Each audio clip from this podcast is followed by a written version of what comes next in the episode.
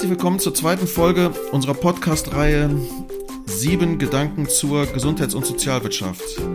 Es hat immer noch den Zauber des Neuen und ist immer noch ein bisschen aufregend, diese zweite Folge jetzt hier aufzuzeichnen. Die zweite Folge hat das Thema Schirme, Bremsen, Deckel und Pakete. Oder überfordern wir den Staat oder überfordert er uns?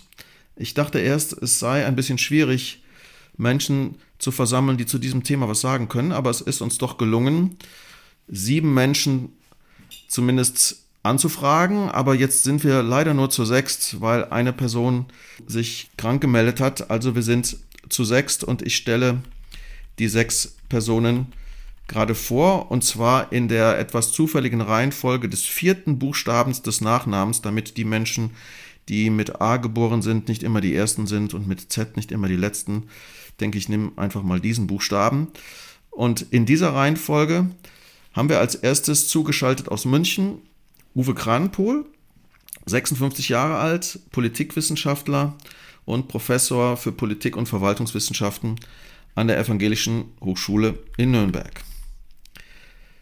In Nürnberg zugeschaltet haben wir Anja Warning, 51 Jahre alt, promovierte Volkswirtin, wissenschaftliche Mitarbeiterin beim Institut für Arbeitsmarkt und Berufsforschung im Forschungsbereich Prognosen und gesamtwirtschaftliche Analysen und Lehrbeauftragte an der Evangelischen Hochschule im Master Wirtschaftswissenschaften. Mein Name ist Uwe Kaspers, ich bin 59 Jahre alt, sitze gerade in Nürnberg, komme aber aus Bonn, bin Sozialarbeiter und Sozialwirt und habe eine Professur für Betriebswirtschaft im Sozial- und Gesundheitsunternehmen und bin ansonsten als Berater im Bereich Controlling, Digitalisierung und immer mehr auch Gebäudebewirtschaftung unterwegs. Aus Berlin ist uns zugeschaltet Henning Jessen, 36 Jahre alt, Sozialarbeiter mit Bachelor- und Masterabschluss. Er arbeitet als Bezirksleiter bei Lebenswelten, interkulturelle Kinder- und Jugendhilfe in Berlin und studiert bei uns an der Hochschule im Studiengang Master Sozialmanagement. Aus Mannheim zugeschaltet ist Karl-Heinz Hausner, 52 Jahre alt, Volks- und Betriebswirt, Professor für Volkswirtschaftslehre an der Hochschule des Bundes für öffentliche Verwaltung in Mannheim. Und das ist die Connection zum IHB und zu Frau Warning, Sachverständiger für öffentliche Finanzen beim Institut für Arbeitsmarkt und Berufsforschung in Nürnberg. Ja, das IAB ist, glaube ich, bekannt, eine Forschungseinrichtung der Bundesagentur für Arbeit. Neben mir hier in Nürnberg sitzt Yannick Heuss, 32 Jahre alt, promovierter Sozialwirt. Er hat die Teamleitung und Verwaltung inne beim Internationalen Bund hier in Nürnberg und ist Lehrbeauftragter an der Dualen Hochschule in Baden-Württemberg. Bevor es jetzt wirklich losgeht, erkläre ich nochmal die Spielregeln für diejenigen, die den ersten Podcast nicht gehört haben und mit unseren kleinen Regeln nicht vertraut sind. Die Idee ist also, Menschen zusammenzubringen, die gegenseitig Gedanken äußern und sich gegenseitig die Möglichkeit geben, darauf zu reagieren. Für jeden Gedanken haben wir zehn Minuten reserviert. Jeder der Teilnehmenden bringt den Gedanken, den eigenen Gedanken in drei Minuten ein und dann haben wir weitere sieben Minuten, um darüber zu diskutieren. Wenn wir sozusagen einmal reihum sind, beenden wir den Podcast mit Hinweisen, welcher Gedanke vielleicht wert ist, festgehalten und weiter verbreitet zu werden und enden dann mit unserer Diskussion. Wir beginnen also mit den ersten zehn Minuten und gehen nach München zu Uwe Kranpohl und ich bin gespannt auf deinen Gedanken zu diesem Thema. Ja, wenn wir über Schirme, Bremsen, Deckel und Pla äh, Pakete sprechen, dann sprechen wir, glaube ich, über die Erwartung, vom Staat geschützt zu werden, vom Staat Sicherheit zu erhalten. Und das ist ja durchaus eine Erwartung, die nachvollziehbar ist und die eigentlich am Beginn der modernen Staatsentwicklung steht. Mit Max Weber würde man wahrscheinlich sagen, dass der Beginn des modernen Staates an dem Ort ist, wo oder in der Situation ist, in der es gelingt, sozusagen Gewaltsamkeit legitim zu monopolisieren. Und inzwischen sind wir aber in eine Situation geraten, wo der Schutz oder die Risikominimierung vor allem Möglichen erwartet wird. der Staat soll mich dafür schützen, dass ich mich selbst schädige, wenn ich rauche. Der Staat soll mich dafür schützen, dass ich mich nicht im Netz zum Affen mache, wie jetzt vielleicht gerade, wenn ich hier im Podcast irgendwas sage. Muss mich der Staat auch vor Preiserhöhungen schützen? Um nichts anderes ging es ja zum Beispiel beim Tankrabatt oder beim 9-Euro-Ticket oder jetzt auch bei der Gaspreisbremse. Sollte mich der Staat vor Preiserhöhungen schützen? Das ist insofern ein bisschen problematisch, weil Preise ja eine hochgradige Informationsfunktion haben. Und wenn wir uns anschauen, dass wir es jetzt wohl schaffen, unsere Gasspeicher voll bekommen zu haben, nachdem wir wahnsinnig viel Geld dafür bezahlt haben, aber im Sommer sozusagen eigentlich keine Energieeinsparung feststellbar war, dann ist das, glaube ich, ein deutlicher Hinweis darauf, dass diese Informationsfunktion gut funktioniert. Ich fand es sehr bemerkenswert zu beobachten, dass nach den Gaspreiserhöhungen die, die Ziegeleien, glaube ich, mit als erstes ihren Betrieb eingestellt haben, aber sofort wieder sozusagen anfingen, die hohen Gaspreise, dann hohen Gaspreise zu bezahlen, als die Preise für Baumaterialien so hoch gestiegen waren, dass sich das wieder rentierte. Und diese Anpassungsfunktion fand ich faszinierend und ich glaube, das hätte keine Bundesnetzagentur so gut hingekriegt, egal mit wie viel Manpower, oder Womenpower und Intellektualität, Know-how sie daran gegangen wäre. Heißt es, dass uns der Staat vor gar nichts schützen sollte? Ich glaube nicht. Vor was sollte er uns schützen? Er sollte uns sicher vor vorübergehendem Arbeitsplatzverlust schützen. Also nicht davor, dass ich meinen Arbeitsplatz verliere, weil keine Nachfrage mehr nach dem besteht, wofür ich arbeite, aber wie es das Kurzarbeitergeld macht, da macht es aus meiner Sicht Sinn, ja, solche Momente abzufangen.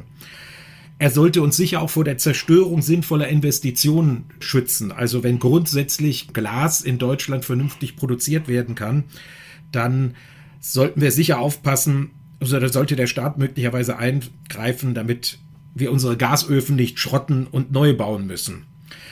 Er sollte sicher auch an der Erhaltung oder Errichtung sinnvoller Infrastruktur mitwirken und er sollte uns vielleicht auch vor Wohnungsverlust stützen, wenn der Wohnungsverlust nur dadurch verursacht wäre, dass wir mal zwischenzeitlich unsere Nebenkosten nicht bezahlen können. Aber ich glaube, er kann uns nicht gegen jedes Risiko schützen, denn wenn wir den Staat überfordern, dann überfordern wir im Ergebnis uns. Hm. Herr Hausner, was Herr Kranenpohl gesagt hat, mit der Frage, was der Staat denn schützen soll und vor, vor, was soll der Staat uns schützen, ist ja eine sehr interessante Frage. Und Sie hatten ja gesagt, es geht um kurzfristige Risiken. Ne? Und da ist das äh, Kurzarbeitergeld tatsächlich ein gutes Beispiel. Das ist ja im Lauf der Corona-Krise als ein sehr bedeutendes Stabilisierungsinstrument etabliert worden. Und es läuft aber immer noch. Gut, jetzt kommen andere Krisen dazu. Aber der Staat schützt uns ja auch längerfristig im Prinzip vor vielen Lebensrisiken. Ne? Also das Risiko alt zu werden ist ja ein Risiko. Da gibt es die Rente, dann das Risiko krank zu werden, pflegebedürftig zu werden. Also wir haben schon im Laufe der Entwicklung des Sozialstaats sehr bedeutende Aufgaben an den Staat delegiert, uns vor den Lebensrisiken zu schützen. Arbeitslosigkeit fehlt noch und insofern ist das ja eigentlich ein Kennzeichen des modernen Sozialstaates, dass er uns vor Lebensrisiken schützt. Die werden unterschiedlich gehandhabt, aber letztendlich haben alle westlichen Sozialstaaten im Grunde dieses Programm. Ich frage mich, du hast ja einige Punkte aufgelistet, von denen du sagst, dass der Staat da auf jeden Fall eine schützende Funktion haben sollte. Und die Bereiche, die insbesondere Herr Hausner jetzt genannt hat, sind ja Risiken, die immer wieder auftreten können. Und ich frage mich, wie es bei den Risiken, die wir jetzt abfedern, ist, ob der Staat irgendwann da wieder rauskommt oder ob wir sozusagen bei der Abfederung dieser Risiken jetzt zu einer Dauerveranstaltung kommen, weil natürlich Erwartungen geweckt wurden, die schwierig dann zurückzudrehen sind. Ja, also ich würde sagen, der Tankrabatt war in der Hinsicht aus meiner Sicht auf jeden Fall ein Sündenfall. Denn das war wirklich nichts anderes als das Absichern, sage ich jetzt mal, gegen eine Preiserhöhung. Wenn es uns darum gegangen wäre, dass wir Leuten, die sonst keine Mobilität mehr ermöglicht worden wäre, Mobilität hätten ermöglichen wollen, dann hätten wir Direktzahlungen machen müssen. Ich glaube, da bin ich mit den meisten auch einig. Ja, aber nicht einfach sozusagen den Preis senken, der ja gleichzeitig auch noch ein Knappheitsindikator war und übrigens der ja sowieso steigen soll. Denn wir sind uns ja inzwischen einig darüber, dass wir unsere klimaschädlichen Emissionen nur in den Griff bekommen, wenn wir unser Verhalten anpassen und alle Überlegungen über CO2-Zertifikate und so weiter zielen ja im Endeffekt auf den Preismechanismus. Also insofern bin ich schon ein bisschen schockiert über das, was wir da aus welchen politischen Überlegungen auch immer gemacht haben. Und ist natürlich eine gute Frage, ob jetzt sozusagen bei jeder Preiserhöhung künftig irgendjemand beim Bundeskanzleramt anklopft und fragt, können wir nicht dagegen auch noch was machen? Weil ich entnehme deinem Statement ja letztlich, dass der Preismechanismus ein guter Mechanismus ist, um Anpassungsprozesse im Konsumentenverhalten auszulösen. Sofern natürlich der Markt einigermaßen funktioniert. Ne? Also ich meine, man könnte natürlich auch gut fragen, ob der, sag ich jetzt mal, Spritpreis nicht so unelastisch ist, dass es sowieso egal ist, wie hoch er ist, weil sowieso weiter gefahren und weiter Sprit verbraucht wird. Aber dann würde es sich ja auch anbieten, dort gegebenenfalls einzugreifen und eher das sozusagen zur Finanzierungsquelle für andere Ausgaben zu nutzen. Gut, das war unsere erste Session mit Uwe Kranpohl. Wir kommen zu den zweiten zehn Minuten und zum Gedanken von Frau Warning hier in Nürnberg. Ja, die Frage, ob der Staat uns überfordert oder wir den Staat, würde ich im Moment ganz klar beantworten, der Staat überfordert uns. Das, was in der Corona-Krise mit dem schon angesprochenen Kurzarbeiterprogramm so außerordentlich gut funktioniert hat, nämlich ganz klare Regelungen, ganz klare Kriterien, welche Betriebe für welchen Zeitraum, in welcher Höhe, für wie viele Beschäftigte Kurzarbeitergeld beziehen können, verbunden mit der Regelung, dass das nachgewiesen werden muss, dass man anspruchsberechtigt ist, dass es auch mindestens stichprobenweise im Nachhinein kontrolliert wird. Diese Regelung, was eine, eine ausgesprochene Erfolgsgeschichte für Deutschland war für die Beschäftigungsstabilisierung. So etwas bekommen wir jetzt in der aktuellen Krise nicht hin.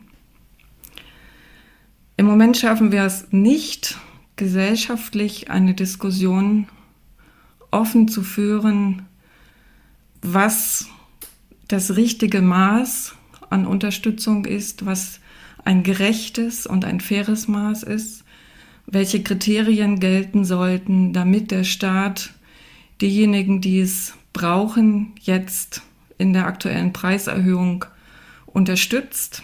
Wir haben die Inflationsbelastung auf der einen Seite, wir haben die, also auch Lebensmittel betrifft das ja, wir haben die Energiepreiserhöhung auf der anderen Seite und wir haben beträchtliche Teile in der Bevölkerung, die das extrem belastet, wo unser Sozialstaat gefragt ist. Und wir haben, soweit ich das wahrnehme, eine klare Mehrheitsmeinung, dass wir nicht mit der Gießkanne ausschütten können, weil unsere Verschuldung ohnehin hoch ist, weil wir vor vielen weiteren Aufgaben stehen. Stichwort Klimapolitik ist schon gefallen.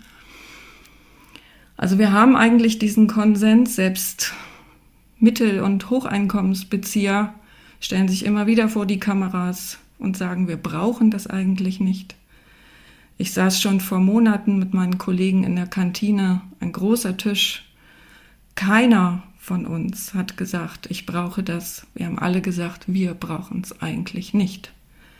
Sondern es wäre gut, wenn man das Geld dahin lenkt, wo es wirklich nötig ist, zu den Geringverdienern, auch zu denen, die mit zwei Volleinkommen äh, trotzdem nur schwer um die Runden kommen und jetzt wirklich unter den Belastungen ächzen. Da soll es hin. Wir brauchen es nicht. Und dennoch entscheidet unser Staat anders, nämlich mit der Gießkanne über alle. Damit überfordert er aus meiner Sicht uns alle finanziell. Und das zweite ganz große Problem, er überfordert uns auch im Hinblick auf unser Demokratieverständnis damit verbunden kann am Ende eine große Demokratiemüdigkeit sein, denn wir nehmen wahr, dass die Mehrheitsbefindlichkeiten, die Mehrheitsmeinungen sich hier nicht umsetzen. Und mir fallen hier spannende Theorien aus der Soziologie ein, die ganz klar sagen, dann, wenn unsere Entscheidungsträger persönlich betroffen sind, und viele wären das, dann denken Sie nochmal genau nach, welche Entscheidungen Sie fällen, wenn wir sagen würden, ab Medianeinkommen werden keine Transferzahlungen mehr geleistet, dann würden nämlich sehr viele unserer Politiker keine Transferleistungen beziehen können würden keine Abschlagszahlungen für Dezember erhalten, nicht unter den, die Gaspreisbremse fallen. Und da sind wir dann plötzlich in einer ganz anderen Situation als mit dem Kurzarbeitergeld in der Corona-Krise. Und das finde ich höchst bedenklich für unseren gesellschaftlichen Zusammenhalt. Ich finde es höchst bedenklich, dass diese Diskussionen nicht geführt werden und man auch tatsächlich den Eindruck gewinnen muss, dass die Eigeninteressen unserer Staatslenker auf den verschiedensten Ebenen hier über dem gesamtgesellschaftlichen Interesse liegen. Das wäre mein Gedanke dazu. Ja, Yannick Heuss hat sich gemeldet. Ja, letztlich Zustimmung zu Ihrem letzten Satz. Ähm, ich habe ein bisschen den Eindruck, dass viel auch an der SPD gerade hängt und dass die SPD es tunlichst vermeiden will, nochmal unter ihrer Führung sowas wie soziale Kälte aufkommen zu lassen und da dann auch vielleicht ein Stück weit über das Ziel hinausschießt. Mir fällt zu Ihrem Statement gerade ein, warum schaffen wir es eigentlich nicht, diese Linie zu ziehen, beim Medianeinkommen zu sagen, okay, wer auf der linken Hälfte ist, gehört gegebenenfalls zu der Gruppe der Bedürftigen und wer auf der rechten Hälfte ist, gehört auf jeden Fall zu derjenigen, die Solidarität üben sollten. Warum schaffen wir das nicht? Also haben wir Angst, dass die Gesellschaft sich gerade an dieser Linie spaltet? Das wäre doch eigentlich ein sehr pragmatischer Vorschlag. Ich glaube, dass die Politiker gerade sehr genau überlegen, welche Türen sie aufmachen und welche sie lieber zumachen. Wenn wir jetzt eine neue gesellschaftliche Diskussion führen über Gerechtigkeit und über neue Verteilungen, dann werden wir diese Diskussion bei ganz anderen Themen in den nächsten Jahren auch haben. Und mein Eindruck ist, dass man das im Moment absolut vermeiden möchte. Und das Bürgergeld, die aktuelle Vorlage, die da geliefert wurde und jetzt im Moment auf Eis liegt, das ist für mich ein Stück weit eine Beschwichtigung der Bevölkerungsgruppen, die jetzt wirklich auch in Not sind, aber auch keine handfeste und wirklich durchdachte Politik. Okay, Uwe Kranenpohl. Warum nehmen wir nicht das Medianeinkommen? Ich glaube, das Medieneinkommen wäre, wenn du unsere Wählerinnen und Wähler und nicht unsere Wahlberechtigten fragst, einfach zu niedrig. Da sind wir nicht bei den Gruppen, die meinen, dass sie sozusagen zu denen gehören, die privilegiert sind. Und der andere Gedanke, der mir gekommen ist, der trifft sich ein bisschen mit dem von Herrn Heuss. Also der Frage, was gehört zu dem Lebensstandard, den der Staat absichern würde? Kämen wir vielleicht zu, wenn wir unsere Bevölkerung fragen würden, zu, oder die aktive Bevölkerung fragen, zu sehr ernüchternden Ergebnissen. Zweitwagen, zweimal im Jahr eine Woche Malle. Es hat ja so Statements gegeben, wenn wir über Existenzminimum reden, reden wir nicht über die Absicherung des Lebensstandards von Mittelschichten. Und insofern bin ich bei Frau Warning und ihrer kritischen Einschätzung, auch wenn ich weniger glaube, dass es sozusagen um Eigeninteressen von Politikerinnen und Politikern geht, sondern große Angst eher bei diesen Akteurinnen und Akteuren vor Denkzetteln von Wählerinnen und Wählern. Herr Hausner? Ja, ich habe auch das Gefühl, dass sich die Politik hier vor Entscheidungen drückt. Es ist ja einfach viel letztendlich handhabbarer politisch, Tankrabatt für alle zu machen, die Gaspreisbremse für alle Haushalte, Kindergelderhöhung für alle, unabhängig davon, ob es die Haushalte tatsächlich brauchen. Und selbst das Bürgergeld, was ja gerade angesprochen wurde, ist ja keine tatsächliche Verbesserung. Wenn wir von 450 bisher ausgehen und jetzt bei 500 sind, dann haben wir bei 10% Inflation überhaupt gar nichts gewonnen. Ja? Also die, die es tatsächlich bräuchten, die haben eigentlich nur den Status quo gesichert. Und diese Gießkanne führt dann letztendlich denke ich schon auch zu einer Überforderung der Möglichkeiten des Staates, wenn er eben alle bedient, letztendlich aus der Angst heraus, wahrscheinlich, weil es Wähler sind, ja, die dann eventuell die Politik abstrafen könnten. Herr Jessen.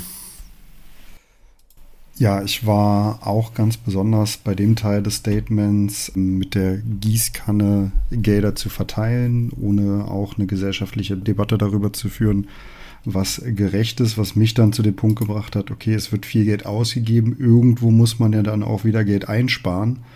Und so wie ich es wahrnehme, wird leider vielfach in den Bereichen gekürzt, die uns gesellschaftlich gesehen auch langfristig noch sehr stark auf die Füße fallen werden, sei es jetzt Bildung. Da gibt es einen hohen Investitionsstau, wenn ich erlebe, was, dass hier in Berlin Schulen wegen Schimmel geschlossen werden und seit ewigen Zeiten wird da nichts investiert, sei es im Bereich Soziales, dass Projekte für junge Menschen, Jugendzentren hier auch nicht mehr weiter finanziert werden. Dazu habe ich mir sehr, sehr viele Gedanken gemacht, auch jetzt in der Vorbereitung hier für diesen Podcast heute. Ja, das waren die zehn Minuten für den Gedanken von Anja Warning. Wir kommen zu meinen zehn Minuten. Ja, ich will etwas auf die Administration dieses Ganzen eingehen und das, was ich in der Praxis so beobachte. Das Bild, was mir heute auf der Hinfahrt hier nach Nürnberg gekommen ist, war so ein Maler, der eine Wand anzustreichen hat, dem aber der Pinsel und die Rolle fehlt. Und weil es irgendwie schnell gehen muss, nimmt er jetzt einfach den Farbeimer und schleudert den gegen die Wand. Und da kommt, so kommt natürlich auch irgendwie Farbe auf die Wand, aber es wird natürlich wahnsinnig viel Farbe verschwendet. Und ich denke, wenn wir uns einige Sozialleistungen anschauen, ich habe mich viel mit Sozialhilfe beschäftigt und dann halt mit der sogenannten Hartz IV Reform. Und wenn man, wenn man diese Geschichte auch im Bereich der SGB III-Leistung sich anschaut, dann sieht man immer, es begann relativ einfach und wurde dann gerechter, aber mit der zunehmenden Gerechtigkeit war es halt variantenreich und wurde halt immer komplizierter. Und in diesem Krisenmodus schafft der Staat irgendwie jetzt nur einfach. Und meine große Befürchtung ist, dass, ich sag mal, wir in, mit unserer Erwartungshaltung diesen Staat deshalb überfordern, weil er das überhaupt nicht technisch und personell bewältigen kann. Und ich finde, das zeigt sich in der Praxis, zumindest in, in meiner Praxis. Ich sehe halt, dass die Programme, die sich jetzt auch an Sozialunternehmen wenden oder an Unternehmen, die zum Beispiel in ähm, energetische Sanierung investieren wollen, dass diese Programme, dass die zwar gibt, aber dass die Menschen, die die administrieren, überfordert sind und es zeitlich halt überhaupt nicht funktioniert. Also ich habe mich vor wenigen Tagen noch mit der Abwicklung oder Nachkontrolle von Kurzarbeitergeldmaßnahmen aus dem Jahr 2020 beschäftigt. Es ist fast unmöglich, Lohnabrechnungen jetzt noch zwei Jahre rückwirkend zu verändern. Also ich denke, da überfordern wir die Systeme und das beschleunigt sich ja noch, weil es insbesondere in Zeiten der Inflation ziemlich schnell gehen muss, solche Programme aufzulegen und abzuwickeln, weil diejenigen, die das Geld brauchen, es halt schnell brauchen, weil ihnen sonst die Planungsgrundlagen weglaufen. Ich habe heute noch eine E-Mail geschrieben, fast verzweifelt an eine Sachbearbeiterin, die einen, großen Geldtopf verwaltet und sie gebeten doch jetzt nach acht Monaten irgendwie auf den Antrag zu reagieren, weil dieser Träger einfach nicht mehr warten kann. Und selbst wenn er jetzt weiß, dass das Geld nicht kommt, könnte er den Plan B halt starten, aber wenn er überhaupt nichts weiß, kann er halt nicht reagieren. Also es gibt eine ganze Menge Programme, es gibt extra Programme zum Ausgleich des Personalmangels in der Altenhilfe, es gibt alle möglichen Programme zur ähm, Abdeckung von Sonderaufwendungen, die mit der Pandemie zu tun haben. Es gibt eine ganze Menge gut durchdachte Instrumente zur Förderung von energetischer Sanierung, die aber auch haken oder jetzt halt auch die Programme zum Ausgleich von Preissteigerungen, zum Beispiel auch bei den Energieaufwendungen von Sozialunternehmen. Und ich merke, dass die Administration da einfach nicht nachkommt und sehe auch nicht, dass mit der Zunahme dieser Programme das besser wird. Ein zweiter Gedanke kommt mir noch, dass plötzlich Menschen lernen, dass sie Empfänger von Sozialleistungen im weiteren Sinne werden, obwohl sie das in ihrem Leben eigentlich nicht eingeplant hatten und eigentlich auch nie dachten, dass sie sozusagen Rezipienten von Leistungen des Sozialstaates werden. Und meine Befürchtung ist ein bisschen, dass dadurch diese Trennlinie zwischen denen, also Frau Warning hatte das schon mit dem Median angedeutet, die Trennlinie von denen, die das System speisen und die auf der anderen Seite aus diesem System entnehmen, dass die verloren geht, weil wir plötzlich alle auf dieser Rezipientenseite sind. Das hat sich mit dem Kindergeld schon angedeutet, ja, oder die deutliche Zunahme von Schwerbehinderungen in den letzten äh, 40 Jahren ist die um 50 Prozent gestiegen, zeigt, dass der Rezipientenkreis für bestimmte Sozialleistungen sich deutlich ausgeweitet hat. Und ich komme halt ursprünglich aus der Wohnungslosenhilfe oder aus der Haftentlastenhilfe oder aus der Drogenhilfe, also wo Menschen in wirklich prekären Lebenssituationen leben. Und meine Angst ist ein wenig, dass der Blick auf die wirklich behinderten Menschen, die wirklich schwerste Behinderungen haben, auf die Kinder, die in prekären Verhältnissen leben, dass der ein bisschen verloren geht, weil wir plötzlich alle auf der Empfängerseite sind. Und ich habe noch mal eine Zahl nachgeschaut. Die Staatsquote ist jetzt 2020 von 45 auf 50 Prozent gestiegen und jetzt 2021 auf 51 Prozent. Da sieht man, dass halt immer mehr Geld über den Staat verteilt wird. Und ich befürchte, dass es auch dem sozialen Anliegen auf Dauer nicht gut tun könnte. Ja, Uwe Kranenpohl. Äh, Yannick Heuss hat sich zuerst Okay, gemeldet. alles klar. Ja, ich habe einen administrativen Schwank und für uns teuren Schwank aus der Praxis zum ersten Punkt, also der Überforderung der Träger. Ich rechne ja auch solche Programme ab und bin dann mit dem Sachbearbeiter, der für uns zuständig ist, so ein Programm durchgegangen, auch im zweiten Jahr. Und dann haben wir den Eintrag eingereicht und der ist negativ beschieden worden, weil wir eine Frist verpasst hatten. Und die Frist kannte noch nicht mal der Sachbearbeiter. Das hat ihm dann nach unserem, nach unserem Antrag sein Vorgesetzter erzählt. Uwe Kranpohl. Tja, danke. Einen so schönen Schwank kann ich nicht beitragen. Ich möchte äh, am zweiten Gedanken anschließen, Uwe, den du angesprochen hast. Nennen wir es mal dieses äh, Empfangen sozusagen im weiteren Bereich. Äh, das passt ja durchaus in eine Diskussion, die Klaus Offe, glaube ich, schon mal in den 70er Jahren geführt hat. Sozialstaat als Bestechung des Mittelstandes, damit bei den Ärmsten auch was hängen bleibt wir haben ja einen Sozialstaat, weil er historisch aus den 1880er Jahren kommt, der traditionell stark von dem geprägt ist, was die Soziologen Stratifizierung nennen. Ne? Dass er sehr, sage ich jetzt mal, darauf abzielt, Leute in der Lebenssituation, in der sie sind, zu halten. Das heißt, wem es relativ schlecht geht, dem geht es dann auch noch immer relativ schlecht. Aber wem es relativ gut geht, der soll sozusagen irgendwo aufgefangen werden. Und bei allen Problemen, die ich mit der Reform der Grundsicherung hatte, weil die Leistungen insgesamt meines Erachtens zu niedrig sind, fand ich es zumindest mal bemerkenswert, dass es uns bei dieser Leistung zum ersten Mal gelungen war, solche Qualifikationen oder Zertifizierungen, die offensichtlich auf dem Arbeitsmarkt nicht nachgefragt sind, die Leute aber irgendwann mal erworben haben, das sozusagen irgendwie aus dem System rauszunehmen und zu sagen, wenn du auf dem Arbeitsmarkt nicht vermittelbar bist, dann spielt es erstmal keine Rolle, ob du Buchhalter bist, aber nicht bereit bist, mit Computern umzugehen oder ob du nie in deinem Leben gearbeitet hast.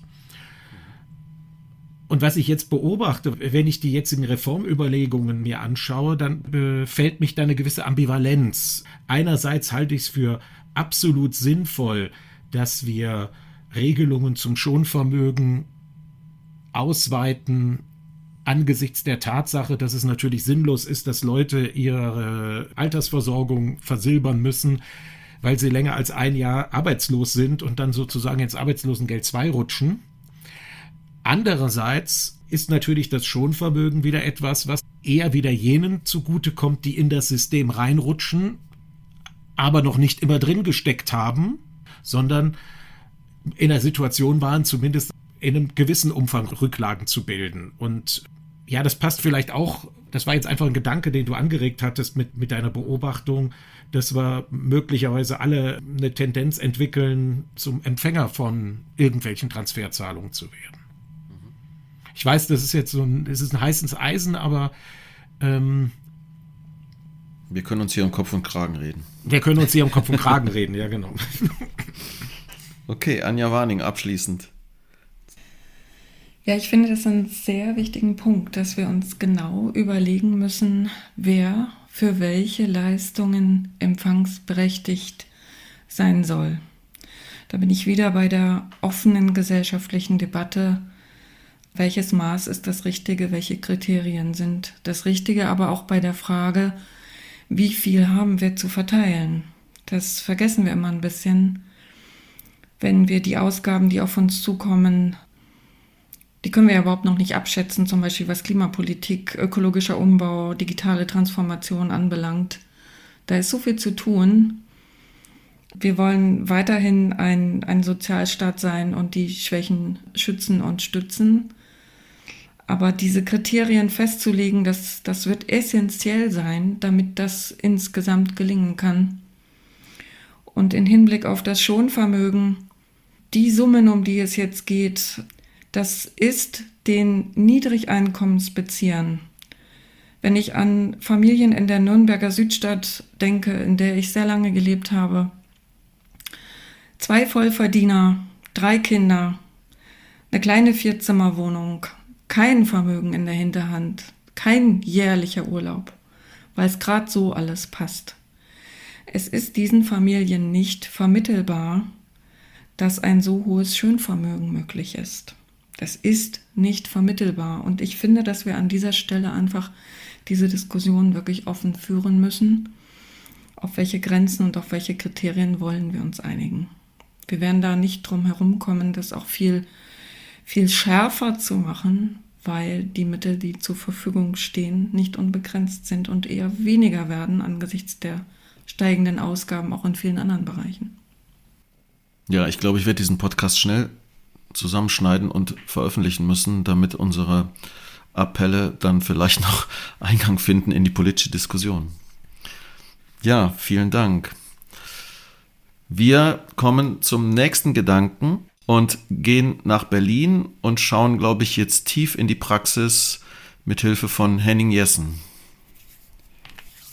Ja, hallo auch nochmal von mir. Ähm, kurz wollte ich nur noch zur Korrektur sagen, dass ich hier in Berlin bei dem Träger Lebenswelt beschäftigt bin und nicht bei Lebenswelten. Wie schon äh, angekündigt, habe ich mich äh, sehr intensiv mit dem Bereich der sozialen Arbeit auseinandergesetzt. Wie auch schon erwähnt, ich ja auch schon mitbekommen habe, dass in manchen Haushalten auch schon Kürzungen vorgesehen sind, wie zum Beispiel in der Kinder- und Jugendarbeit. Aber es eben auch Überlegungen gibt, zum Beispiel in dem Bereich, in dem ich konkret tätig bin, in den Hilfen zur Erziehung, Stundenkontingente für zum Beispiel Familienhilfen noch weiter zu kürzen. Für mich ist so ein bisschen der Aspekt, wie schaut man auch auf das Geld, was man zu verteilen hat. Und teilweise ist beim Ansetzen des Rotstiftes, so will ich es mal bezeichnen, sind die Dinge auch viel zu kurz und zu eingeschränkt gedacht. Und oftmals wird dabei immer nur in dem eigenen Ressort geguckt. Äh, ganz konkret will ich ja als Beispiel nennen, die Entwicklung, dass junge Menschen mit dem Erreichen des 18. Lebensjahres möglichst schnell aus der Jugendhilfe heraus sollen das ist in manchen Jugendämtern auch sehr, sehr schwierig, für junge Feurige noch Hilfen zu bekommen. Und die Bedarfsprüfung wird leider relativ häufig auch von einem Kostendruck beeinflusst. Einerseits für mich unverständlich, warum gerade junge Menschen mit hochbelasteten Biografien und auch Traumatisierungen dass von denen ein Entwicklungs- und Reifegrad erwartet und gefordert wird, die die meisten Entscheidungsträger ihren eigenen Kindern vermutlich nicht zutrauen und zumuten würden, sobald sie 18 werden. Andererseits finde ich das, wie gesagt, auch zu kurz gedacht, weil wenn wir junge Menschen, die noch nicht bereit sind, eigenständig ihr Leben zu gestalten und auch zu finanzieren, zu früh aus dieser Unterstützungsform herauswerfen, finden die sich sehr häufig auch noch längerfristig in anderen staatlichen Unterstützungen wieder, nur eben nicht mehr in dem Kostenpostenbereich Kinder- und Jugendhilfe, was sich langfristig, glaube ich, auch gesamtgesellschaftlich auch nicht rechnen wird. Und das wäre so ein bisschen mein Appell, nicht mehr nur an der eigenen Ressortgrenze aufzuhören, zu schauen und zu denken, und an die politisch Verantwortlichen eben nicht mehr nur auf die laufende Legislaturperiode zu gucken und an die Wiederwahl zu denken, sondern immer den gesamtgesellschaftlichen Kontext auch mit in den Blick zu nehmen. Mhm. Mir kommt da sofort der Gedanke der Trennung von sozialer Dienstleistung und Mandat für die Klientengruppe. Ich sehe in dem, was Sie gerade angesprochen haben, so ein Grundproblem, dass diejenigen, die die sozialen Dienstleistungen erbringen, auch diejenigen sind, die häufig es als ihre Rolle ansehen, für die Durchsetzung von sozialen Rechten der Klienten sich einzusetzen. Und das funktioniert häufig nicht, weil diejenigen, die letztlich am Finanztropf des Jugendamtes oder des Sozialleistungsträgers hängen, eine gewisse Hemmung haben, den Rechtsstaat zu benutzen und dafür zu sorgen, dass die sozialen Rechte, die ja idealtypisch in den SGBs angelegt sind, tatsächlich zur Durchsetzung kommen. Und meine Hypothese wäre, dass wenn wir das besser trennen würden oder wenn es Träger geben würde, die sagen, okay, ich sehe tatsächlich es als Teil meines Instrumentenkastens an, den Rechtsstaat zu benutzen und die Sozial- und Verwaltungsgerichtsbarkeit mit solchen Fällen der Durchsetzung von Sozialleistungen zu befassen, dann würden wir einige dieser Probleme gelöst bekommen und es gäbe sozusagen einen Gegenpol zu der zum Teil Übermacht der Administration, die bestimmte Kürzungen oder Einschränkungen dann vornimmt. Frau Warning. Wollen Sie reagieren? Dann reagieren Sie. Ähm, ja, nur ganz kurz. Es gab hier ja vor wenigen Jahren auch eine Bewegung aus den Jugendämtern heraus. Ich habe bis vor zwei Jahren auch äh, über zehn Jahre lang im Jugendamt gearbeitet, deswegen kenne ich auch beide Seiten. Da sind wir regelmäßig auf die Straße gegangen, um für bessere Arbeitsbedingungen zu kämpfen. Das nannte sich die weißen Fahnen. Und tatsächlich war auch meine Kritik von Anfang an, dass, wie Sie sagen, nur die Praktiker, die Professionellen dort auf der Straße stehen, aber nicht die Menschen, für die wir quasi, wie Sie es auch beschrieben haben, das Mandat übernehmen. Und es ist auch nicht gelungen, da zumindest einen Schulterschluss äh, hinzubekommen und zumindest vielleicht auch gemeinsam auf die Straße zu gehen oder im besten Fall eben diese Menschen auch in diese Richtung so zu stärken, dass sie ihre Interessen eigenständig so durchsetzen können. Also da bin ich ganz bei Ihnen. Das bräuchte da auch eine Veränderung noch. Okay, Frau Warning. Ich frage mich an der Stelle, welche Rolle die starke Lobby oder die nicht vorhandene Lobby spielt. Ich glaube, eine sehr, sehr große. Ich kenne mich im Bildungsbereich ein bisschen besser aus als im Gesundheitswesen und würde für den Bildungsbereich behaupten, dass es doch eine ganz klare Mehrheitsmeinung ist, dass wir mehr Lehrer brauchen, nicht so marode Schulen, dass wir massiv in unser Bildungssystem investieren müssen, dass die Chancenungleichheit, die auch im internationalen Vergleich wirklich furchtbar ist, muss man sagen, immer noch besteht. Und sie ist furchtbar. Und wir wollen es nicht und wir wollen es besser machen. Und wir machen es nicht besser, wir machen es nicht besser. Warum setzt sich diese Mehrheitsmeinung nicht in den Staat hinein durch, sodass Strukturen anders gesetzt werden, sodass Finanzierungen anders geregelt werden? Wenn man diese Diskussion jetzt verfolgt, dann ist das die Frage, die bei mir immer wieder aufkommt. Wir haben doch, wir haben doch klare Äußerungen aus eigentlich allen gesellschaftlichen Schichten, dass wir hier besser werden wollen, besser werden müssen. Warum kommt das in der staatlichen Ebene nicht an? Ja, Uwe Kranpohl. Gerade im Bildungsbereich habe ich natürlich auch die Vermutung, dass es halt nicht damit getan ist, mehr zu investieren oder mehr Arbeitskräfte einzustellen, sondern dort könnte es natürlich auch sein, dass es um äh, Umstrukturierung des Bildungssystems geht, die Chancen, Gleichheit und Gerechtigkeit für Benachteiligte im System erhöht und das kann natürlich wieder etwas sein, was für größere Wählergruppen von Wählerinnen und Wählern vielleicht dann doch nicht so, vor allem treuen Wählerinnen und Wählern, nicht so attraktiv ist. Ich erinnere mich an den Versuch, in Hamburg eine sechsstufige Grundschule einzuführen, die ja dann in einem Volksbegehren gestürzt wurde, weil Bildung natürlich insofern ein kritischer Bereich ist, weil es natürlich auch immer als Distinktionsmerkmal für die eigenen Kinder dient. Ne? Insofern sehe ich auch da vielleicht ein, eine Erklärung dafür, warum sich in diesem Bereich relativ wenig bewegt. Ich habe noch eine Frage an Herrn Jessen. Äh, oder Sie, reagieren Sie erst, dann stelle ich dann meine Frage. Ja, ich habe mir natürlich auch über den Bereich Lobby, Lobby des Sozialwesens in der Politik Gedanken gemacht. Eine endgültige, auch beweisbare These habe ich jetzt auch nicht gefunden. Ich weiß nicht, ob es damit zu tun hat, dass der Bereich Sozialwesen ja überwiegend einfach kostet, viel Ausgaben sind und im Gegensatz äh, vielleicht zur Automobilindustrie oder zu anderen Wirtschaftsteilen auch für eine Exportnation wie die Deutsche Bundesrepublik auch nicht so repräsentativ nach außen ist. Ganz genau weiß ich es auch nicht, auch gerade wenn ich überlege, dass, glaube ich, Stand Juni 2022 in dem Bereich ähm, Erziehung, soziale Arbeit und ich glaube noch Heilpädagogik irgendwie über 1,5 Millionen Menschen beschäftigt sind. Also eigentlich auch eine sehr große Gruppe. Denkt man noch an die Menschen, mit denen wir zusammenarbeiten eigentlich ja auch durchaus eine relevante Masse, die sich für bestimmte Dinge einsetzen könnte, was leider bisher so aber nicht passiert. Mhm. Eine Frage, äh, äh, Frau Warning.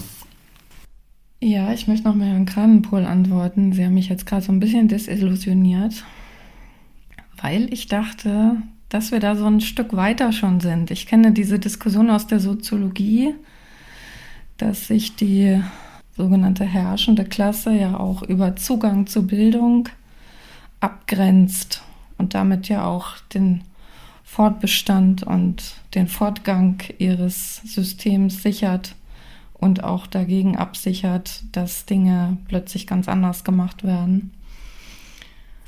Und ich habe irgendwie ein bisschen immer gedacht, wir sind schon weiter und ihre Gedanken desillusionieren mich jetzt gerade so ein bisschen, aber sie haben vermutlich recht. Okay, vielleicht noch abschließend eine ganz kurze Frage an Herrn Jessen.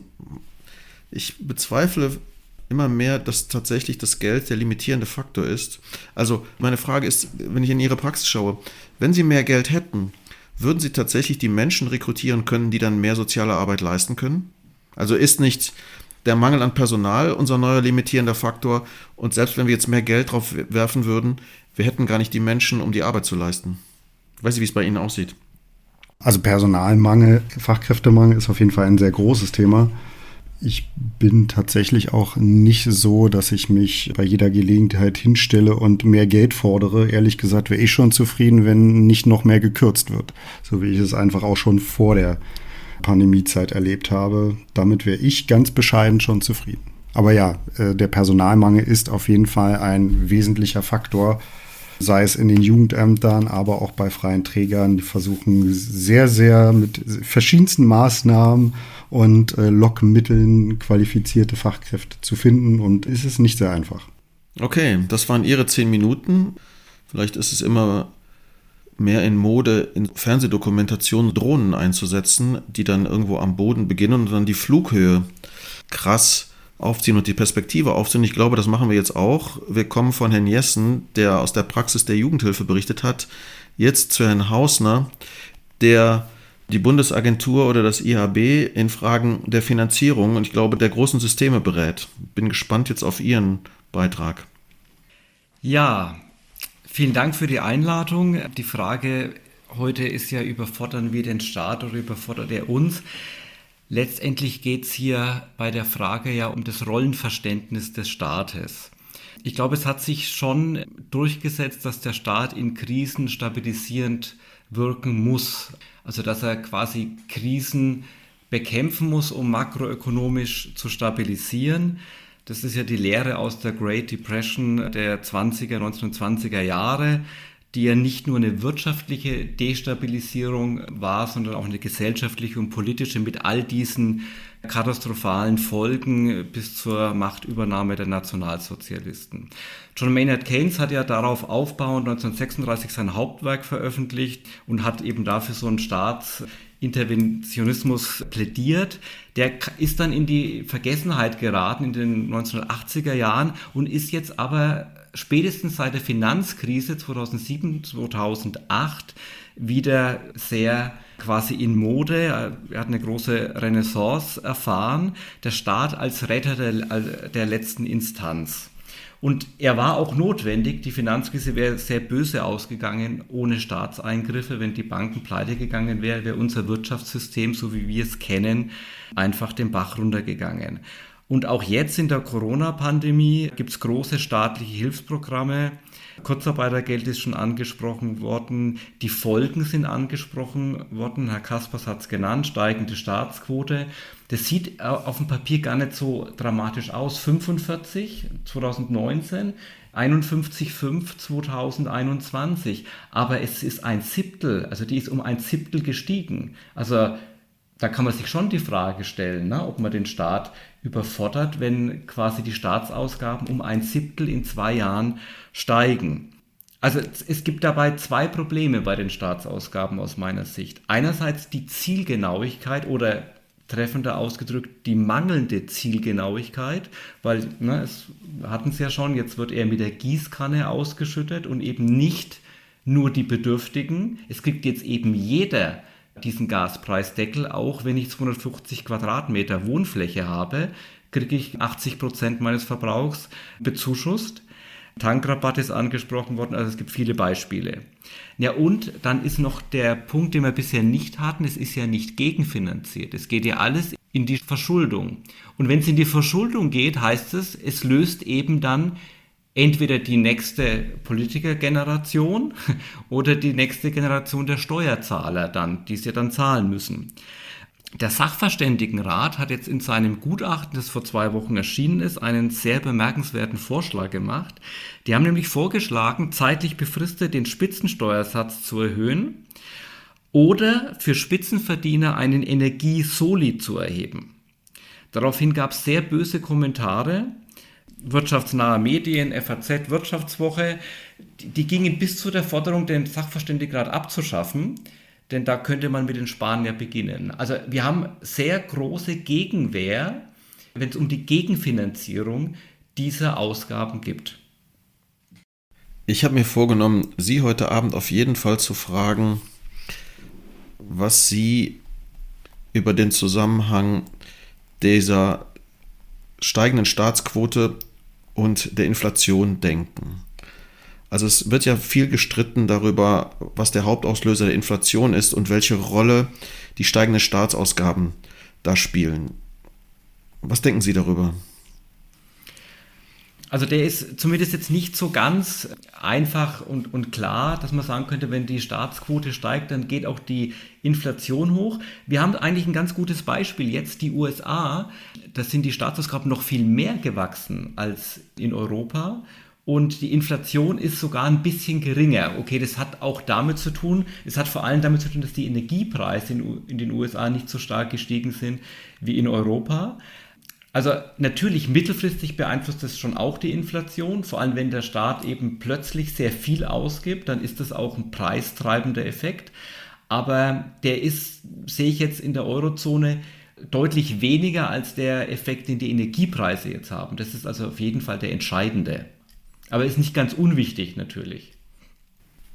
Das heißt, diejenigen, die jetzt Akteure im Sozial- und Gesundheitswesen sind, haben keinen guten Grund, sich jetzt schuldig zu fühlen, wenn sie dort einen expansiven Einsatz des Staates fordern, dass man sie mitverantwortlich machen könnte für die Inflation.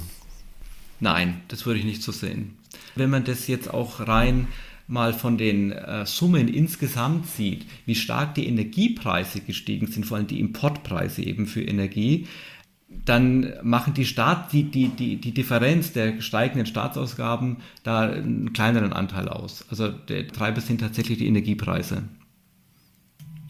Ja, das war jetzt sehr bemerkenswert, dass Sie mich nochmal daran erinnert haben, was die Reaktion sozusagen auf die Vorschläge der Wirtschaftsweisen waren, dass man ja vielleicht doch auch nochmal über unsere Besteuerung, ich will jetzt gar nicht von Spitzen, aber von hohen Einkommen äh, nachdenken könnte. Und ich stoße jetzt auch ein bisschen in das Horn von Frau Warning. Es gibt ja doch jemanden zu denken, dass das offensichtlich eine relativ dominante Stimme, sage ich jetzt mal, in unserer veröffentlichten Meinung ist und bei der ich mich manchmal frage, wo sie sich denn überhaupt im politischen Segment widerspiegelt und mir noch mehr Gedanken darüber mache, wie es in der gesamten Bevölkerung aussieht. Und da bin ich, glaube ich, auch fast bei einem Punkt, den Herr Jessen gerade auch angeführt hatte, dass die Dinge so sind, wie sie sind und dass ich immer wieder Bemerkungen mache, die Frau Warning ernüchtern, hat vielleicht auch tatsächlich damit zu tun, dass es uns ja nicht oder viel weniger als früher gelingt, bildungsferne Schichten oder Schichten, die nicht so umfangreich mit sozialem Kapital ausgestattet sind, in den politischen Prozess zu integrieren. In so einem Umfeld können natürlich solche Thesen gedeihen, dass bitte Wirtschaftsweise nur dann sinnvoll sind, wenn sie das machen, was man so als neoliberal bezeichnet, so wie sich die FAZ ja genauso darüber aufregt, wenn eine Zentralbank, die sie unbedingt als unabhängige installieren wollte, jetzt Politik macht, die sozusagen nicht auf der bisherigen deutschen Linie liegt. Ja, das ist das Blöde mit der Unabhängigkeit. Wenn jemand unabhängig agiert, dann muss man halt auch damit leben, dass er vielleicht mal andere Dinge macht als die, die man erwartet hat. Aber das sind wir schwer, schwer zu akzeptieren manchmal in Deutschland. Ja. Ich glaube, politisch ist es deswegen offenbar schwer, Steuern zu erhöhen, weil das ja als, als Mantra äh, vor allem einer Partei in der Ampelkoalition eben vor sich hergetragen wird, dass es eben keine Steuererhöhungen geben darf. Ja, aber wenn man die Ausgaben auf breiter Front erhöht und man keine Steuern erhöhen darf, dann muss es ja in die Verschuldung gehen und dann verschiebt man das Problem ja letztendlich nur auf der Zeitachse in die Zukunft. Ja.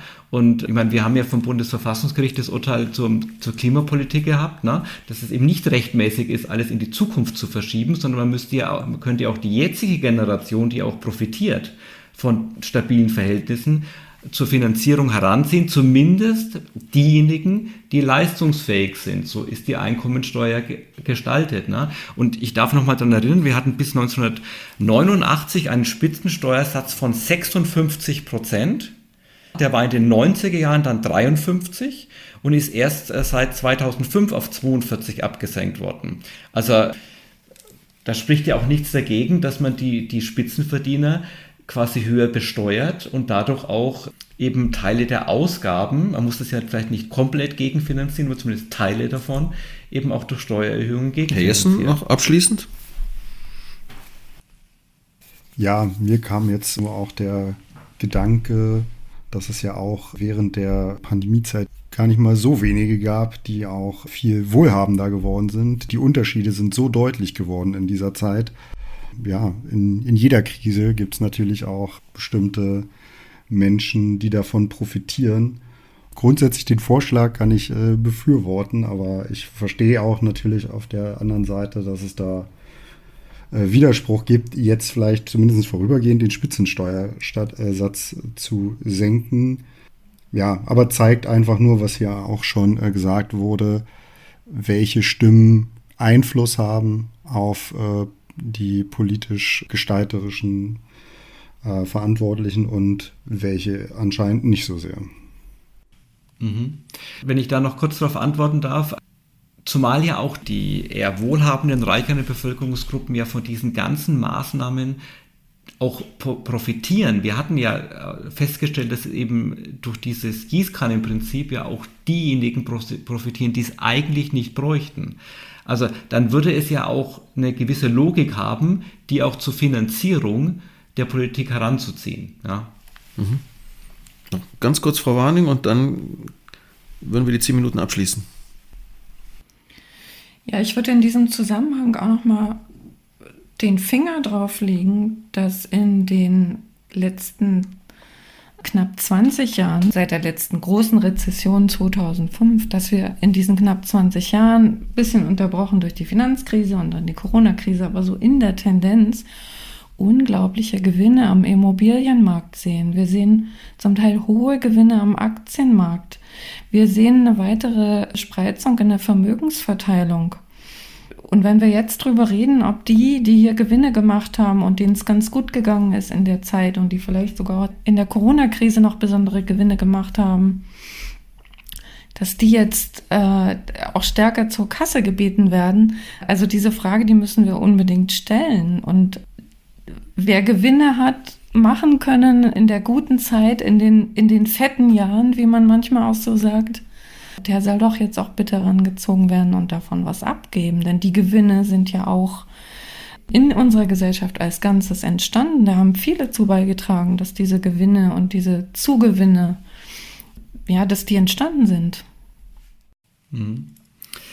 Ja, vielleicht diskutieren wir dann ja in zehn Jahren, wenn es gar nicht mehr anders geht, äh, sowas wie einen Lastenausgleich. Aber das wäre dann ein, ein neues Thema. okay, vielen Dank. Bin gespannt, ob wir jetzt die Flughöhe senken und Herr Heuss als Praktiker oder als Hochschulangehöriger seinen Gedanken einbringt. Ich äh, würde versuchen, uns auf den Boden der Tatsachen und auf das betriebliche, auf die betriebliche Ebene zurückzuholen. Ich würde ein bisschen gucken auf die Corona-Sonderprogramme. Die sind bei uns jetzt in den letzten Zügen, werden da jetzt abgerechnet. Und wenn ich das mit meinen Mitarbeiterinnen tue, dann verfallen die eigentlich regelmäßig in Schockstarre. Das waren schon zumindest die Programme, wo ich beteiligt war, typische Klischee deutsch bürokratische Verfahren und doch recht aufwendig in der Abrechnung. Das wäre die erste Ebene, wo ich eher sagen würde, dass uns der Staat da überfordert. Und die zweite geht in die Richtung von dem, was Sie, Herr Kaspers, vorhin gesagt haben. Geld ist eigentlich nicht der limitierende Faktor. Und ich erinnere mich da eigentlich noch ganz gut an die Panik, die da war zu Beginn der Corona-Pandemie, bevor es diese Hilfstöpfe gab. Ich muss die ganzen Prozesse in meinem Laden auf Homeoffice umstellen und wahrscheinlich habe ich bald kein Geld mehr, weil ich keine Kunden mehr erreiche. Und ich finde, in dieser Situation wurden die richtigen Fragen gestellt, weil es um die Existenz ging. Welche Kostenstrukturen können wir uns leisten? Wie muss sich vielleicht die Finanzierung meiner Programme verändern? Alles kam auf den Tisch. Und recht schnell wurde dann klar, ach, eigentlich geht es gar nicht um die Existenz. Es gibt Rettungsschirme und so ein You'll Never Walk Alone Moment hat sich doch eigentlich schon vor über zwei Jahren eingestellt. Und auf einmal wurden auch die richtigen Fragen nicht mehr gestellt im Betrieb. Und diese vermeintliche Sicherheit, die im You'll Never Walk Alone drinsteckt, ist in meinen Augen trügerisch oder vielleicht überfordernd im Sinne des Sendungstitels, denn ich denke schon, dass wir das Leistungsniveau des Sozialstaats perspektivisch absenken werden müssen, wenn die Effekte des Ukraine-Kriegs oder auch die Renteneintritte erstmal voll durchschlagen und damit dann der Staat überfordert wird. Und wenn dann die richtigen Fragen immer noch nicht beantwortet sind, dann werden die notwendigen Prozesse, glaube ich, in vielen Unternehmen dann richtig wehtun. Denn was Sie vorhin gesagt haben, dass Geld immer da ist, da ist und nur die Leute nicht, das kann ja auf Dauer nicht funktionieren. Irgendwo muss das Geld ja herkommen. In einem Satz also zusammengefasst, ich würde sagen, dass Rettungsschirme haben uns Bürokratie lernen und unternehmerisches Denken vielleicht auch verlernen lassen. Also würden Sie sagen, dass die Rettungspakete und diese verschiedenen, zum Teil sehr spezifischen Programme eigentlich einen innovatorischen Prozess in der Praxis unterbrochen haben, weil wir plötzlich halt mit der Bedienung dieser Programme befasst waren und jetzt immer noch sind? Erstens das und zweitens haben sie auch den Druck rausgenommen. Den Druck rausgenommen, sich die Kostenstrukturen anzugucken. Also wenn ich beispielsweise bei den Unternehmen, die ich kenne, die Büroräume angucke, da sitzt keiner mehr, aber die sind alle noch da. Und erst jetzt langsam wieder mit den Energiekosten, wo es weh tut, erst jetzt langsam werden die in Frage gestellt. Ich habe den Eindruck, dass die Industrie da viel weiter ist als die Sozialwirtschaft. Also ich kann diese Fokussierung auf die Administration dieser Programme wirklich nur bestätigen und sehe halt in der Praxis, dass es unglaublich schwierig ist. Also man kann halt in so einer Richtlinie leicht reinschreiben, dass man Corona-bedingte Mehraufwendungen im Rahmen eines bestimmten Paketes erstattet bekommt. Aber es ist doch unglaublich schwer, relativ genau die Trennlinie zu ziehen zwischen sowieso Aufwendungen und Corona-bedingten Mehraufwendungen. Und es liegt natürlich in der Natur des Eigeninteresses eines jeden Unternehmens, dass diese Grenze entsprechend weit geschoben wird, dass Kosten da auch gelandet sind, die vorher gegebenenfalls auch da waren. Und die Überforderung auf der anderen Seite, das zu kontrollieren, rein personell, führt halt dazu, dass diese Programme sehr wahrscheinlich auch überdehnt wurden.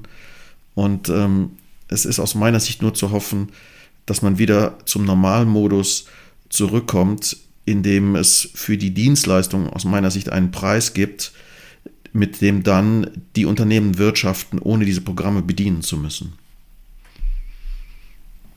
Ja, absolut. Also ich erlebe diese Trennungsrechnungen, die Sie jetzt auch ansprechen, fast irgendwie als Spiel. Da, da ist richtig viel Optimierungspotenzial drin. Das passt ja in gewisser Weise geradezu wieder. Jetzt kriegen wir die Mikro- und die Makroperspektive, von der ich gestartet bin, fast wieder zusammen.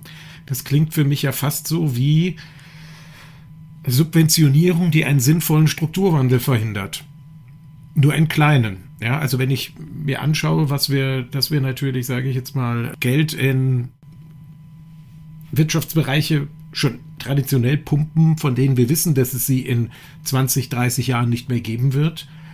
Da sind wir jetzt sozusagen wieder bei dem Punkt, wo das, wo die Unterstützung durch die öffentliche Hand natürlich auch schädlich sein kann, weil sie einfach Signale des, ich nenne es jetzt mal des Marktes, ja, Knappheitssignale oder auch Signale, dass Nachfragen nicht mehr funktionieren oder Refinanzierungen nicht stimmen, einfach verwässert oder ausschaltet. Und sowas ist natürlich bedenklich und ich teile deine Einschätzung, dass es sinnvoll wäre, davon runterzukommen, aber ich befürchte, daran haben sich zu viele gewöhnt.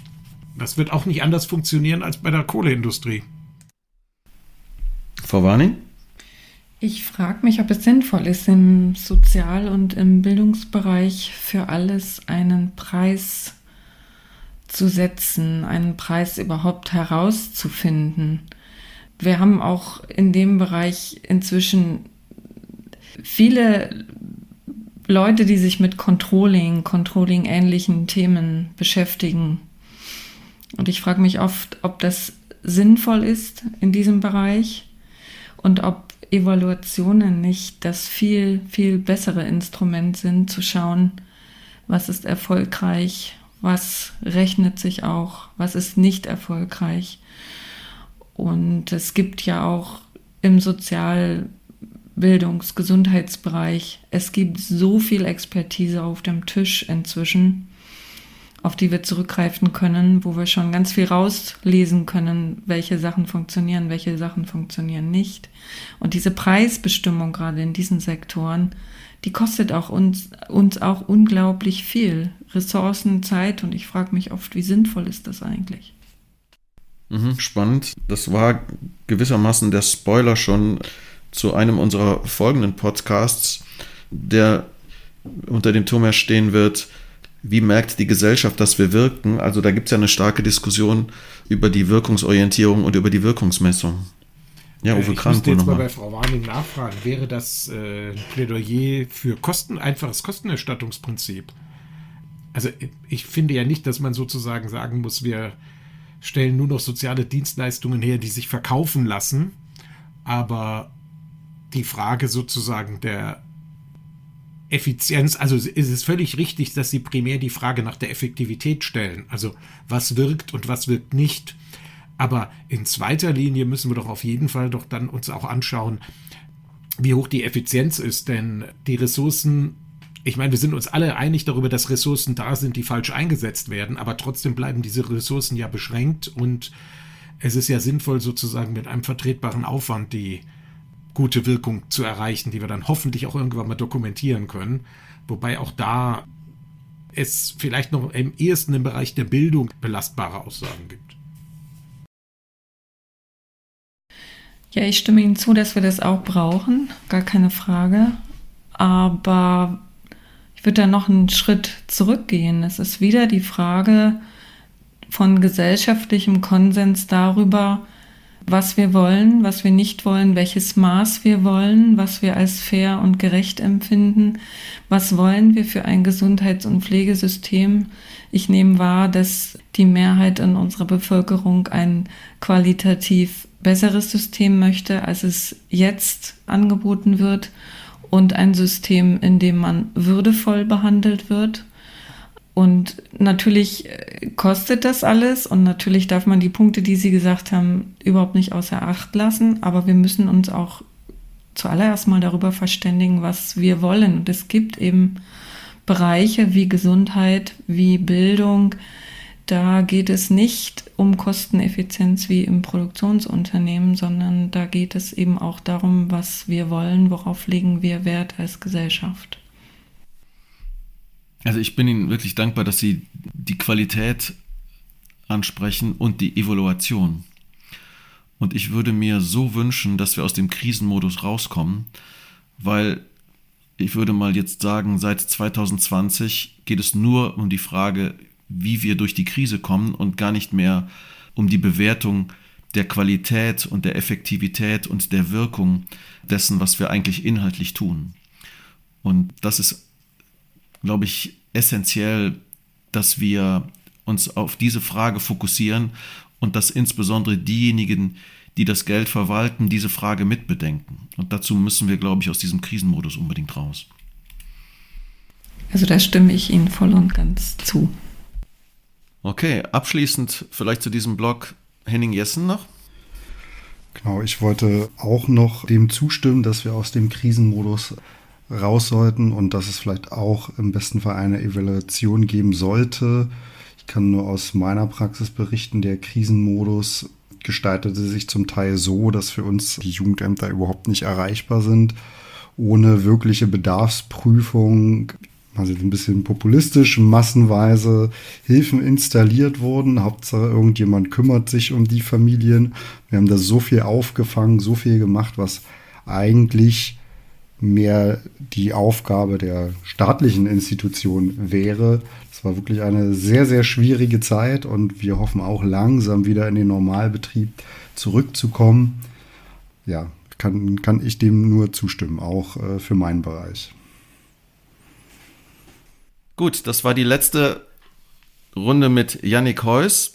Wir kommen zur Schlussrunde. Gibt es Gedanken, die Ihnen im Rahmen des Podcasts aufgegangen sind, die Sie für erwähnenswert halten, die andere nochmal weiterdenken sollten? Wer mag dazu was beitragen? Ja, Uwe Kranpohl. Frau Warning hat mehrmals den gesellschaftlichen Konsens beschworen, den wir brauchen für bestimmte Punkte. Ich befürchte, den werden wir nicht bekommen, aber ich bin davon überzeugt, dass wir uns mehr streiten müssen, dass wir mehr streiten müssen um das, was wir für richtig halten, auch um Widerstände zu überwinden. Henning Jessen. Ja, mir ist auch einer der beiden Punkte, der mich jetzt, glaube ich, auch noch weiter beschäftigen wird, indem ich, über den ich im Nachgang auch noch nachdenken werde, ist auch der der gesellschaftlichen Debatte, des gesellschaftlichen Konsens.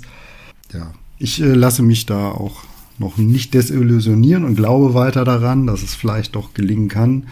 Und in dem Zusammenhang auch noch diesen Punkt, der auch angesprochen wurde, nicht nur Fachkräfte und Akteure der sozialen Arbeit sich für Belange in dem Bereich einsetzen zu lassen, sondern im besten Fall die, die Menschen, mit denen wir arbeiten, noch mehr zu stärken, noch mehr auch aufzuklären, über ihre Rechte, über ihre Möglichkeiten und ja, vielleicht da einen Anstoß zu geben, sich mehr für ihre eigenen Interessen einzusetzen. Herr Hausner? Die Fragestellung, ob wir den Staat überfordern, die ist für mich jetzt ein bisschen klarer geworden heute. Ich glaube schon, dass wir ihn überfordern, wenn wir so weitermachen wie bisher, also wenn wir weiter mit der Gießkanne Geld verteilen, ohne uns darum zu kümmern, woher die Einnahmen des Staates kommen. Mhm. Janik Heuss? Wir sind eine Runde, die im weiteren Sinne vom Sozialsystem lebt und wir waren doch alles in allem alle recht kritisch über das viele Geld, was jetzt gerade mit der Gießkanne ins Sozialsystem gepumpt wird. Und das gibt mir zu denken. Frau Warning.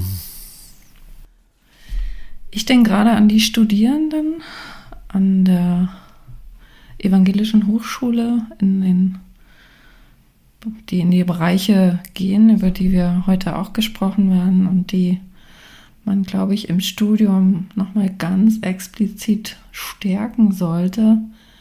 Zum einen über ihre gesellschaftliche Rolle, die gesellschaftliche Rolle der Bereiche, in denen sie tätig sind, tätig sein werden und aber auch über die Möglichkeiten Einfluss zu nehmen, eben weil die Lobby dieser Bereiche so vergleichsweise schwach ist. Und ich würde mir wünschen, dass Studierende aus den Hochschulen da heute mit einem viel stärkeren Rückgrat und auch mehr Kompetenz über diese Themen in die, in die Arbeitswelt starten und die Themen einfach stärken können. Ja, danke schön. Ich denke, das nehmen wir als Schlusswort und beenden damit unseren Podcast. Das war die Runde mit Uwe Kranpohl, Politikwissenschaftler aus München, Anja Warning, Volkswirtin aus Nürnberg. Mein Name ist Uwe Kaspers, hier von der Evangelischen Hochschule. Wir hatten Henning Jessen, Sozialarbeiter aus Berlin, Karl-Heinz Hausner, Volkswirt aus Mannheim und Yannick Heuss, Sozialwirt hier aus Nürnberg. Ich weise noch gerade hin auf den nächsten Podcast. Das Thema des nächsten Podcasts lautet, bitte senden Sie Ihre Bewerbungsunterlagen an oder wir begegnen wir dem Fachkräftemangel. Dort gibt es schon viele Teilnehmende. Ich denke, hier werden wir die Gruppe von sieben wieder voll bekommen, weil natürlich sehr viele Menschen in der Praxis mit dem Problem des Fachkräftemangels konfrontiert sind und daran arbeiten. Vielen Dank fürs Dabeibleiben über die Zeit. Ich hoffe, wir konnten einige gute Gedanken vermitteln und freuen uns auf das Wiederhören beim nächsten Podcast. Dieser Podcast ist abrufbar über Podigy, aber auch über Spotify und andere Plattformen und Sie finden auch einen Link auf der Homepage der Evangelischen Hochschule. Letzte Worte. Was auch immer aus dem hier behandelten Thema wird, wir werden es sicher an unserer Hochschule im Auge behalten. Wenn Sie mehr zu interessanten Fragestellungen aus der Sozial- und Gesundheitswirtschaft hören oder lesen möchten, schauen Sie auf unsere Homepage www.evhn.de. Möchten Sie aber richtig durchblicken, dann bewerben Sie sich für einen unserer managementorientierten Studiengänge. Mit dem Ziel Bachelor beim Studiengang Management im Sozial- und Gesundheitswesen oder mit dem Ziel Master im Studiengang Sozialmanagement oder Wirtschaftswissenschaften im Sozial- und Gesundheitswesen. Übrigens, wir sind eine staatlich anerkannte Hochschule der evangelisch-lutherischen Kirche in Bayern. Sie können bei uns selbstverständlich unabhängig von Ihrer Konfession und Weltanschauung studieren. Wir bieten acht Bachelor- und vier Masterstudiengänge aus den Bereichen Wirtschaftswissenschaften, Sozial- und Gesundheitswirtschaft, Gesundheit und Pflege, Pädagogik und Theologie. Mein Name ist Uwe Kaspers. Auf Wiederhören.